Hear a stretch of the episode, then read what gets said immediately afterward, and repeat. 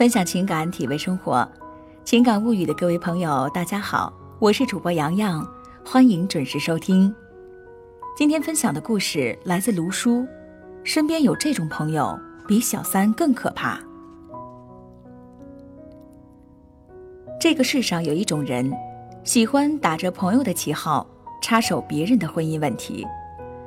如果说第三者插足是从外部斩断一段婚姻的话，损友的介入就是从内部蚕食伴侣之间的关系。这种伤害之所以严重，不仅因为他将矛盾根深蒂固地种在你的思想里，更为可怕的是，这种险恶的用心是包藏在友谊的外表之下。你发现他的时候，往往为时已晚。阿娟新婚不久。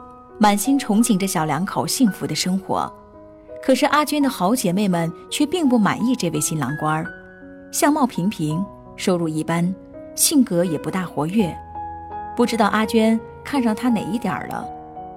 带着这样的一种偏见，阿娟每次和姐妹们聊起自己的新婚生活，都会引发一场严肃的批斗大会。他昨天忘了刷碗吗？我就说了吧，他就长着一副懒相。哎。你说他最近天天加班到十点，不用心疼他，不多赚点钱怎么养你呢？朋友们对自己的百般维护，让阿娟的心态渐渐的失衡。以前那个踏实诚恳的男人，现在看起来就像是一个窝囊废。结婚之后，也不再对自己那么体贴细心了。阿娟开始嫌弃，开始争吵，甚至后悔早没有听姐妹们的话，嫁错了人。然而，损友们就是凭着这种事不关己的心态，没有是非原则的对别人的婚姻说三道四，靠重复的把闲言说成了真理，无限夸大了问题的严重性，阻碍了夫妻们正常的解决矛盾。还有一种损友，他们或是没有家庭牵挂，或是缺乏家庭责任感，成天游手好闲、游戏人间，还偏偏要拉着你一起作伴儿。阿明就有这样一伙朋友，当年合伙做生意赚了不少钱，但平静的生活也一去不复返。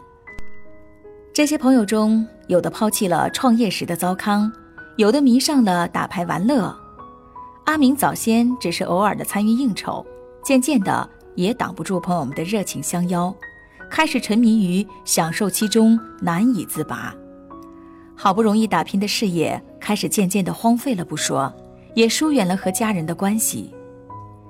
妻子的泪水和孩子的呼唤都无法唤起他对家庭的责任感。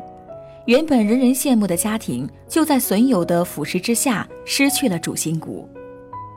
损友们有意的挑拨离间，自然要防备。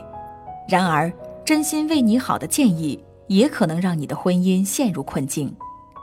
这种朋友虽然身为旁观者，却没有洞明世事的智慧。也没有站在当事人的立场上仔细的考虑，就以一个过来人的姿态传授经验。深陷婚姻困局中的人，往往没有精力去细想，就被前辈们的成功经验给洗了脑。怀疑伴侣对自己不忠怎么办呢？过来人会教你偷看伴侣的手机，控制对方的财政，看起来是将伴侣牢牢掌握在手中，但是问题的根源是夫妻间的信任的缺乏。这些经验不仅不能建立起信任，还会让这种互相猜疑越演越烈，对婚姻造成难以抚平的创伤。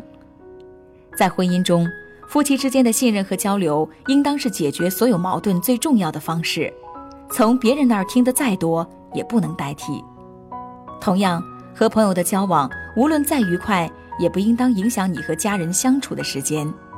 永远要分清楚，谁才是。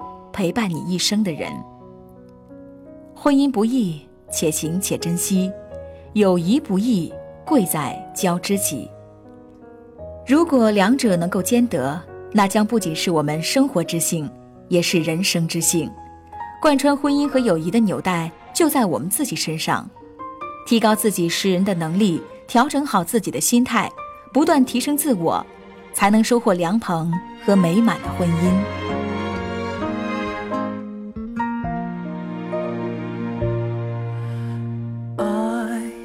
是否充满诱惑？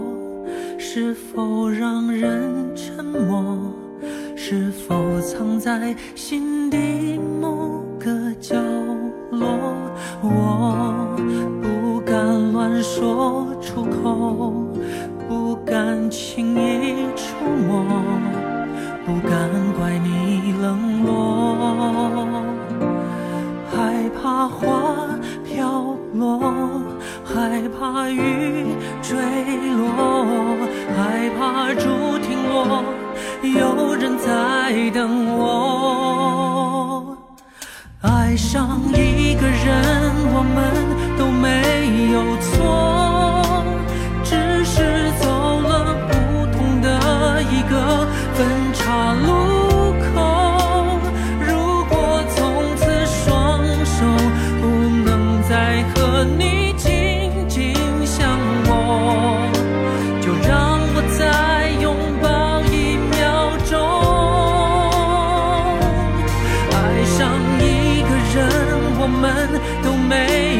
错，只是不能一直陪着你走到最后。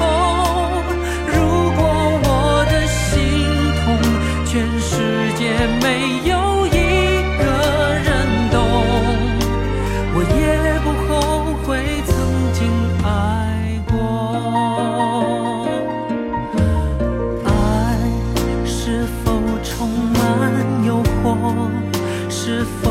让人沉默？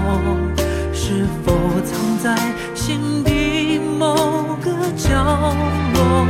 我不敢乱说出口，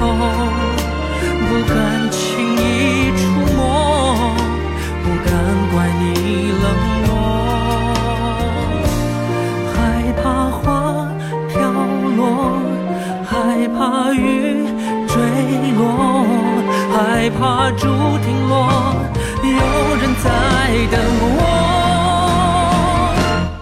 爱上一个人，我们都没有错，